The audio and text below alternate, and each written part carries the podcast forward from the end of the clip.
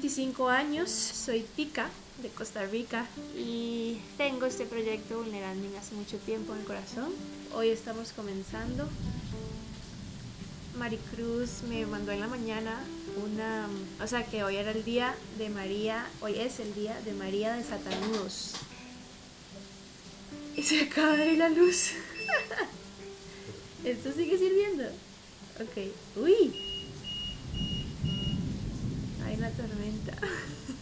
Papi está muy estresado porque él es muy profesional y yo quiero hacer esto súper sencillo y súper chill y como más relax, pero él es muy profesional en estas cosas y como que obviamente esto sería fatal ponerlo en algo súper profesional, pero yo lo quiero hacer así como más libre para sentirme más relajada. Así que, eh, papi, relax. Estoy relajado, estoy escuchando. bueno, y estoy aquí con mi papá porque mi papá es una persona... ¿Podemos apagar ese pito?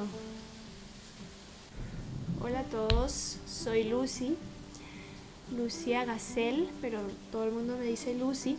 Estoy comenzando hoy este proyecto que se llama Vulneranding, que luego poquito a poco voy a ir explicando qué significa. Este proyecto para mí es como un salto mortal, porque soy muy penosa y a veces soy muy insegura, pero estoy tratando de vencer mis miedos y atreverme a hacer las cosas que me pide el corazón.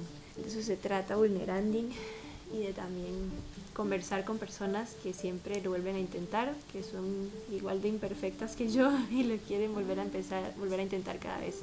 Eh, aquí enfrente tengo a mi papá, se llama Antonio Gacel, todo el mundo le dice Tony y es una de las personas que yo más quiero en el mundo entero y de las personas que más admiro en el mundo y de las personas que conoce mis peores facetas. Yo creo que la persona que conoce lo peor de mí puede ser Sí, ¿verdad? Nadie más, yo creo. O sea, otra gente conoce muchas cosas feas, pero... No, el conozco nada feo. Ay, sí, claro. el que conoce mis peores partes y aún así me sigue amando y así nos ama Dios conociendo por también por nuestras peores cosas nos ama incondicionalmente. Nosotros dos nos llevamos súper bien, pero también peleamos demasiado. Y esto lo digo porque quiero ser real desde el primer segundo. Peleamos mucho, mucho, mucho, mucho. Tenemos a veces personalidades parecidas y chocamos. Los dos queremos mandar y eso y una hija se supone que no manda el papá, pero yo soy muy rebelde. y se está muriendo de risa porque sabe que es cierto. Y a veces peleamos mucho y a veces nos queremos matar, pero luego nos perdonamos y volvemos a empezar. Creo que a todo el mundo le pasa eso, supongo, pero, pero bueno. Papi es un referente en la fe para mí y es el que con mami me ha enseñado a vivir la fe desde que nací y desde la panza, supongo. Y es uno de mis regalos, los regalos más grandes que Dios me ha dado eh, y espero que sea por 800 mil años más también. Y quiero, como que a veces tenemos conversaciones muy chivas y digo, hmm, tal vez a alguien más le interese esto. Entonces lo quiero compartir. Así que quiero preguntarle algunas cosas a él. Él no sabe de lo que vamos a hablar. Ah, bueno, eh, no le dije a él de qué quería hablar, solo lo tengo todo en mi cabeza. Y, y, gracias por atreverse a hacer esto conmigo y por sacar todo este tiempo, porque hoy tenía planeado hacer otras cosas él y yo también, solo fue muy espontáneo. Creo que son las gracias de la Mater. La Mater es María para la gente del movimiento de Schoenstatt, que es un movimiento católico en el que yo estoy, y así le decimos de cariño. Y son las gracias de ella. Hoy es el día de la advocación mariana que se llama María de Satanudos y es una advocación que a mí me fascina. El padre fundador de Schoenstatt le pidió a esta advocación mariana que desenredara todos los nudos que hacían el exilio. No sé si usted sabía eso. Sí, obvio, ¿verdad? Lo había escuchado, sí. Sí, entonces Maricruz y yo hemos estado rezando mucho por una intención que queremos demasiado y que queremos que María desate muchos nudos que existen en, una cosa ahí.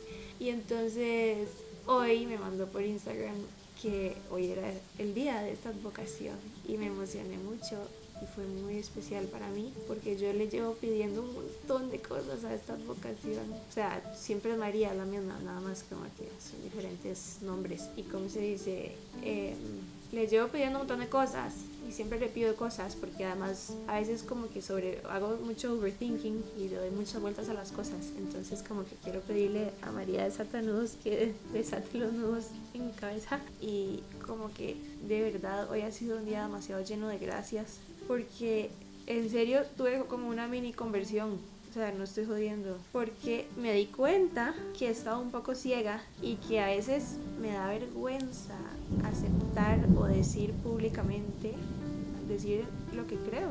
Y eso está fatal.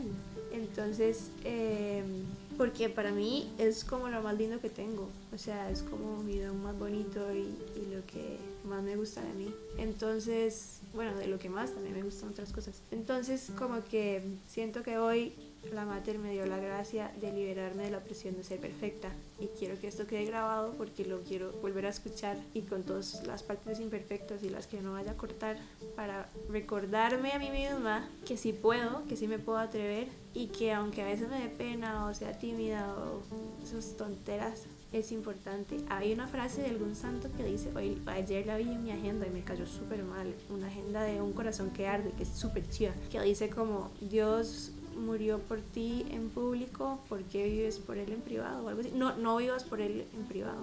¿Sabes cuál es? Nunca lo he oído, ¿no? ¿En serio? Sí, sí, es, es, chida, no me acuerdo quién era, ahora lo busco. Pero a mí esa frase siempre me molestaba demasiado, como que me daba chicha, porque yo decía, ay, ya, pero yo quiero a veces vivirlo también en título personal, o sea, como privado, porque me da la gana. Pero la verdad es que ya no puedo más, ocupo liberarme y obviamente... Ocupas contar la buena noticia. Sí, pero no la quiero contar en modo como de que... De clases de teología. No, ni que la gente tenga que convencerse de algo, no, simplemente quiero compartir mi experiencia. Y si alguien... Eso es contar la buena noticia, contar la experiencia, porque es una experiencia, no es una pero, teoría. No obvio, pero es que a veces suena como muy como de imponer y eso a mí no me gusta. No, se cuenta su historia y la gente la escucha y ellos deciden. Sí, bueno. Somos luz, la gente sigue la luz y cuando ven la luz cambian. Porque Somos luz a veces, no siempre. Debemos ser luz, correcto. Sí, pero entonces sí, como que... Y no hay nadie perfecto. Sí, eso es muy importante, muy, muy importante. Pero hemos dicho que sí somos perfectos para Dios. Sí. entonces sos perfecta. No, pero es que la palabra, sí, otro, eso es un tema interesante. Perfecto para quién. Sí.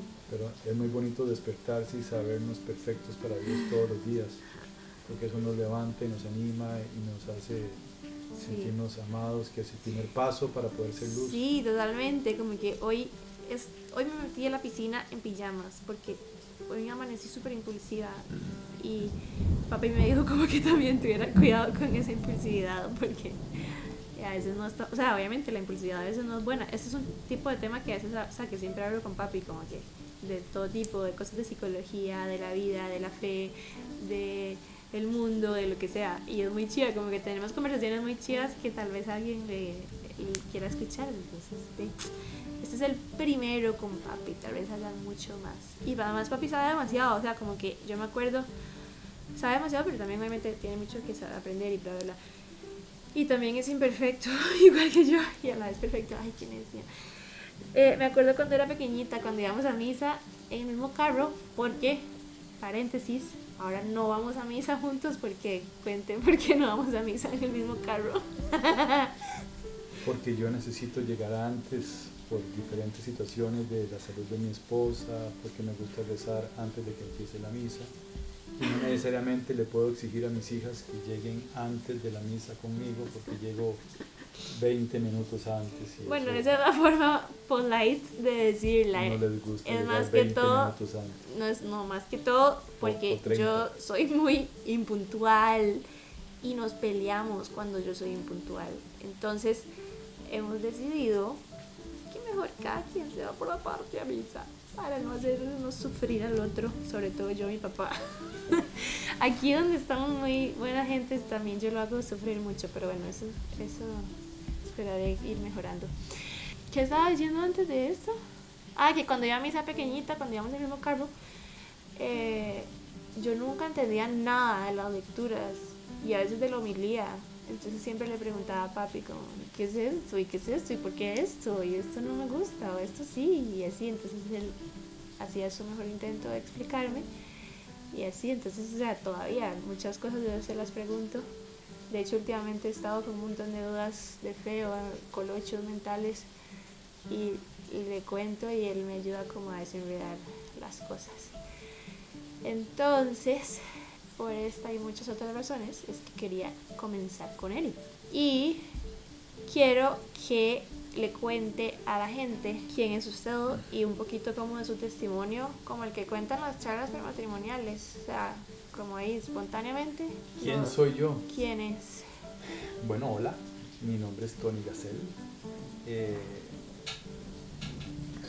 desde muy joven en el, la escuela empecé a tocar guitarra y eso me acompañó en el colegio y me acompañó en la universidad y, ese mundo de la música me desvió bastante de lo que debe ser una persona correcta. Yo existo desde antes del internet y desde antes de los podcasts, entonces cuando uno llegaba con una guitarra a un bar... Y antes del karaoke. antes de los karaokes era como llegar con un karaoke, entonces todo el mundo cantaba y amanecíamos y mi mamá me esperaba, ella se murió hace 12 años, hasta que conocí a la mamá de, de Lucy, Cristina, que con ella pues sentí esa, ese complemento que me hacía falta para cambiar mi vida y, y, así fue. Ella me ayudó a salirme de ese mundo. De hecho, me conoció sin guitarra y eso fue muy bonito para mí porque estaba acostumbrado a lo contrario. Y cuando nació Lucy, precisamente este, al mes de nacer Lucy hice un cursillo de cristiandad. No existía Schoenstatt en Costa Rica. No, sí existía. Existía solo la, la, Virgen Peregrina que ya peregrinaba en mi casa. O sea, la Mater empezó a peregrinar y, y, y como pasó eso, me imagino que la Mater me, me mandó a cursillos y después entramos al movimiento ya, ya cuando el movimiento tenía grupos en, el lugar donde vivimos. Entonces mi vida ha sido una conversión muy bonita que sigue, sigue todos los días esa conversión, ¿verdad? Nadie se convierte totalmente, pero sí hubo una conversión radical en un cierto momento, un punto de inflexión, que fue ese momento del cursillo, en donde mi vida empezó a interesarse en hacer apostolados, en hacer música católica, en comunicar la alegría del Evangelio a los demás. Y hoy, junto a mi esposa, pues contamos el testimonio de la enfermedad que ella tiene y es un ¿Cuál testimonio es la enfermedad? que le ayuda a muchas personas a, a su vida, a, a, su experiencia de vida. Mi esposa tiene esclerosis múltiple, un, un, año después de que hice ese cursillo y de que nació Lucy, más o menos un año después, o sea, hace 24 años, eh, a mi esposa se le durmieron las piernas, la mamá de Lucy, de Lucy, de Vivi y de Paula. Tenemos tres hijas, mm. dos casadas, Lucy es la menor, pero la luz de Dios llegó a la familia cuando yo nací. Porque cuando yo nací, después fui a cursillos, no mentira. Eh, bueno, sí. No, no. Puede ser. Cuando llegue al cielo sabré todos los detalles. Este, entonces esa enfermedad es degenerativa. Escondimos la enfermedad por siete años para que las chicas pasaran de, de la escuela al colegio, por lo menos darles una edad de colegio para contarles el tema. Al principio la No, en la enfermedad escuela no se fue- veía. Pero ¿Usted sabía en la escuela? en la escuela fue cuando me contaron. Pero a mí eso como que yo le he contado que como que no me parece tanto porque fue como, o sea, yo sé que fue con buena intención y fue Sí, muy no lindo. sé si fue una buena decisión o no. Pero como que yo creo que tal vez hubiera sido más fácil saberlo desde siempre, como más simple. Y tienes un año. Yo sé, ah sí, mami se enfermó cuando yo tenía un año. O sea, le diagnosticaron, no sé si se enfermó antes, pero bueno, no importa, eso no importa, siga. El tema es que es difícil de aceptar la enfermedad, Eh, es difícil sí. de aceptar la incapacidad, da vergüenza andar en una silla de ruedas, aunque no me crean, este, eso le costó mucho a mi esposa. Dejar de manejar fue muy difícil para ella, ella se ha llevado la peor parte y yo por mi lado también he tenido que aprender a, hacer cosas, a cocinar, a, a- hacer este, un montón de cosas que, A veces es que sería más fácil si lo hacemos entre dos, ¿verdad? Me toca a mí. Pero gracias a la Virgen María y a Diosito, pues he sentido esa fortaleza de- del sacramento matrimonial, que es algo que Y que cuénteles, comunico yo en las parroquias, ¿verdad? La fuerza del sacramento en la vida de las personas. cuénteles, cuénteles lo de por qué decidió meterse a Schoenstatt, lo de por nosotras, para que tengan una... O sea, en un cierto momento, ya estando en Schoenstatt, al fundador lo conocí, ¿verdad? Con- Lo conoce uno poco a poco, el fundador del movimiento, y él, este, pues es una persona que también tiene una historia muy difícil, una persona que el papá de él no lo reconoce y la mamá se queda en una situación económica demasiado difícil y tiene que entregarlo a un orfanato. Y llegando al orfanato, la mamá Catalina del padre fundador Kentenny se encuentra una imagen de la Virgen María, pequeñita, yo creí que era una imagen grandísima, no, es una imagen de un metro, es como de un metro, este, y ella en esa imagen entrega una cadenita de oro, era muy pobre y, se desprende de algo muy valioso, que es su cadena de la primera comunión, y le dice a la Virgen María... ¿Saben que, perdón, es de la primera comunión de él o de ella? Yo nunca De supe ella. eso. Que yo sepa es la primera comunión de ella. ok. Y le dice, Mater, educa tú a mi hijo, ¿verdad? Y lo entrega al orfanato, que era un lugar llevado por sacerdotes. Y es, yo en un cierto momento, cuando ya empezó la enfermedad a caminar un poco más seriamente, ya yo me acordé de eso y dije, "Ay, voy a hacer lo mismo. Virgen María, educa tú a mis hijas, ayúdame con esto, no, no puedo solo, o sea, yo, yo sabía que era uno se pone a estudiar la enfermedad y sabe lo que viene, entonces uno sabe que no es capaz eh, con las propias fuerzas de lograr lo que, lo que se viene. Y, y bueno, gracias a Dios yo puedo decir que mis hijas no pasaron por el camino por el que yo pasé y llevan una vida de la mano de la Virgen, han tenido la oportunidad de estar en el movimiento de Schoenstatt, las han formado ahí En la JF. han ido a las jornadas mundiales de la juventud, que eso fue una estrategia ahí que Dios me permitió hacer Sí, para algo que que yo vieran quería- a otros jóvenes Yo quería agregar que pensar diferente a- al mundo de hoy, ¿verdad? yo quería agregar que usted nunca nos obligó a entrar a Schoenstatt, o sea, como que simplemente lo hizo ver súper chiva y De hecho, yo entré a dieron para que ganas. ellas entraran. De alguna manera, en el fondo, yo necesitaba entrar a Schoenstatt porque, Pero también le sirvió a usted. por supuesto, por supuesto, pero a mí me invitaron a darle una charla a los jóvenes de Schoenstatt. Y, esa ¿Quién fue, charla, Fabián? González, que Y es- Adrián, don Adrián. Fabián fue el que me invitó, Adrián no fue a esa charla, en la, en la finca de Tati, de, de la novia que él tenía. En ese momento ellos son de mi curso de federación ahora de matrimonios. Él me invitó a dar una charla, él era el jefe de la juventud masculina y me invitó a darle una charla a los jóvenes y yo dije, yo, yo quiero esto para mis hijas. Ellas estaban muy pequeñas para estar ahí, este, la juventud en ese momento era como de más edad y yo dije, qué, qué bonito esto, esto es lo que necesito, entonces voy a meterme yo ahí también. Y bueno, obviamente pues para matrimonios es lindísimo y es un movimiento de familiar, o sea, para todos, o sea, qué, qué bonito poder...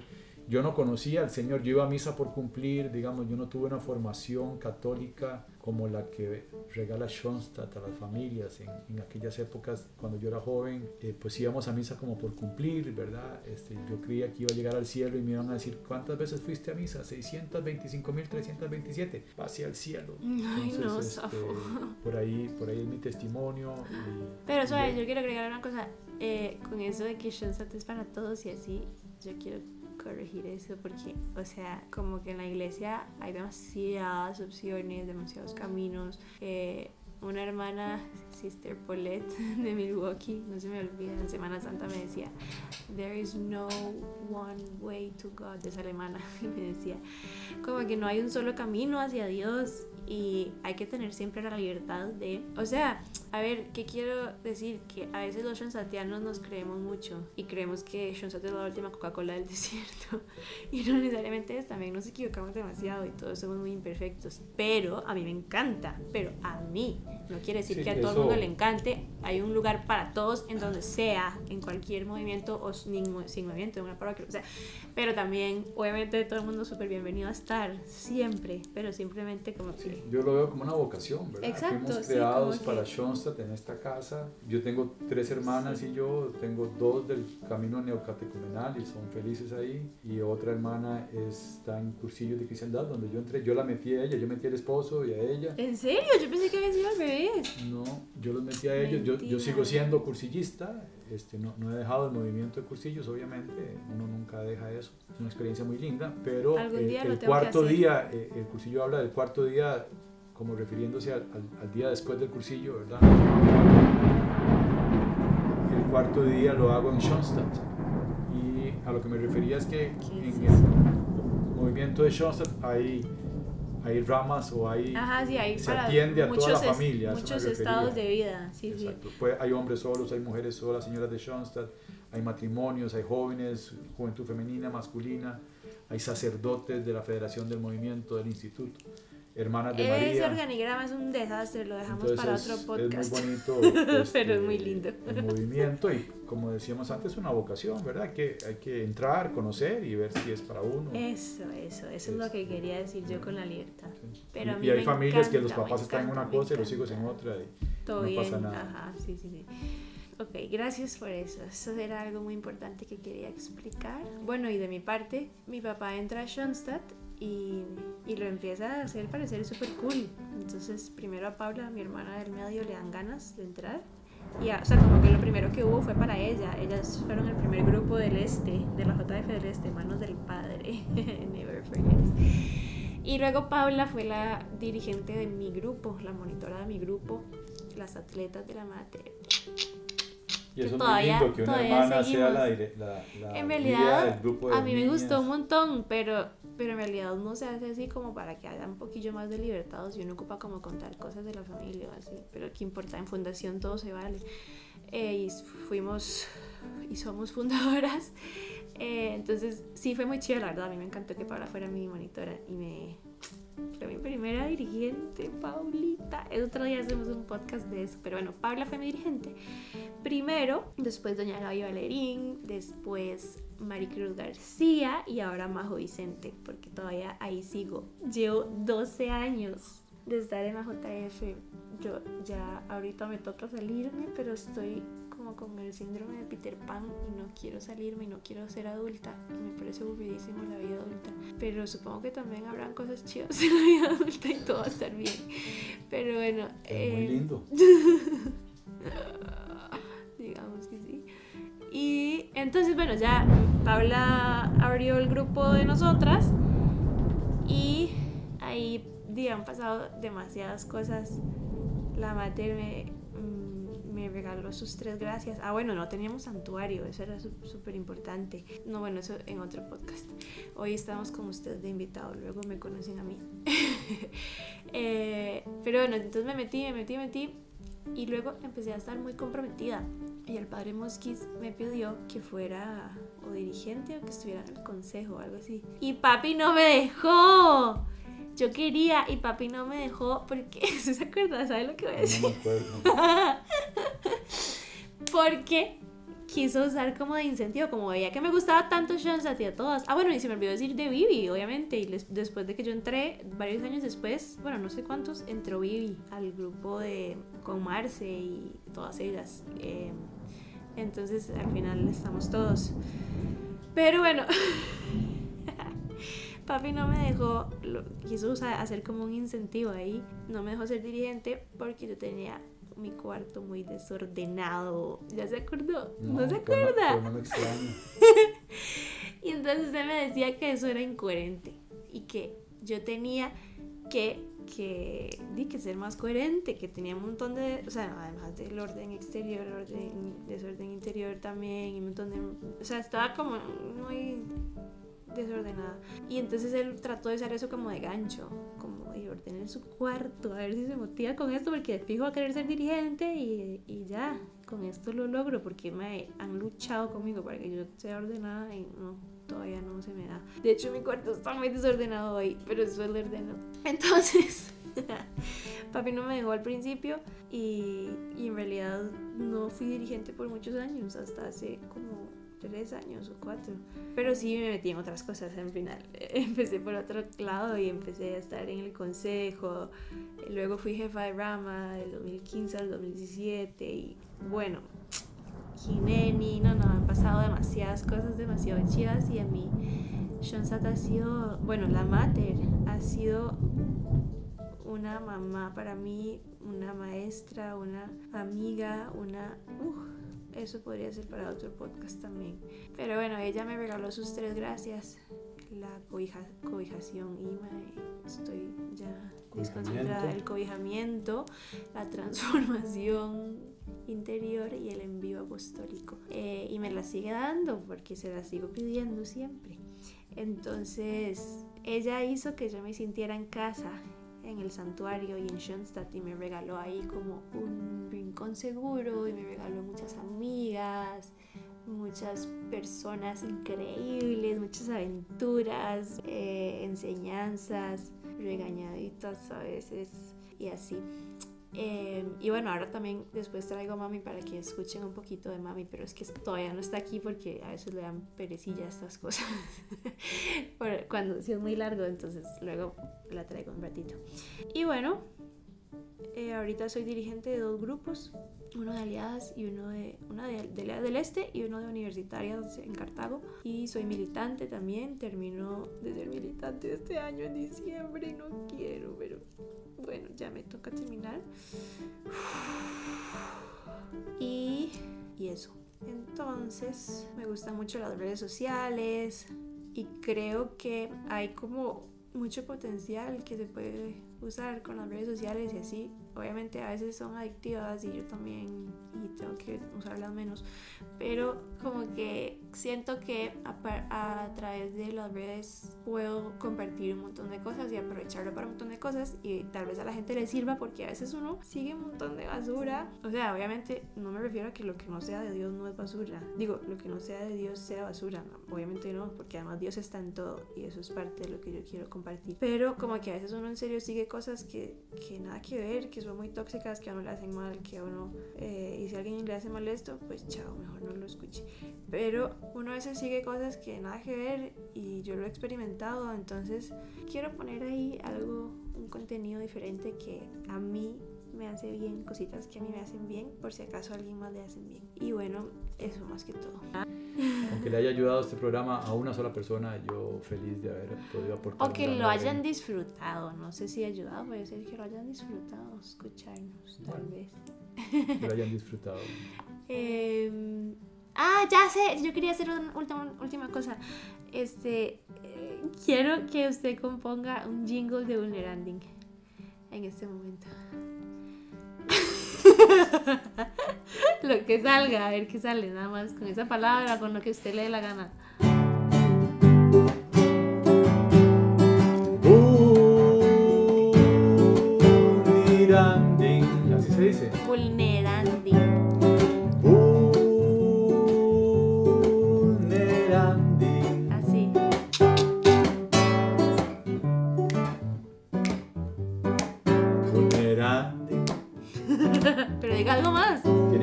Usted cuál es el ideal. No, diga usted La cuál- frase, ¿cuál es la frase de Vulneranding? No, no tengo todavía. Invente lo No que quiera. tengo frase todavía Vulneranding. Vulneranding. Vulneranding.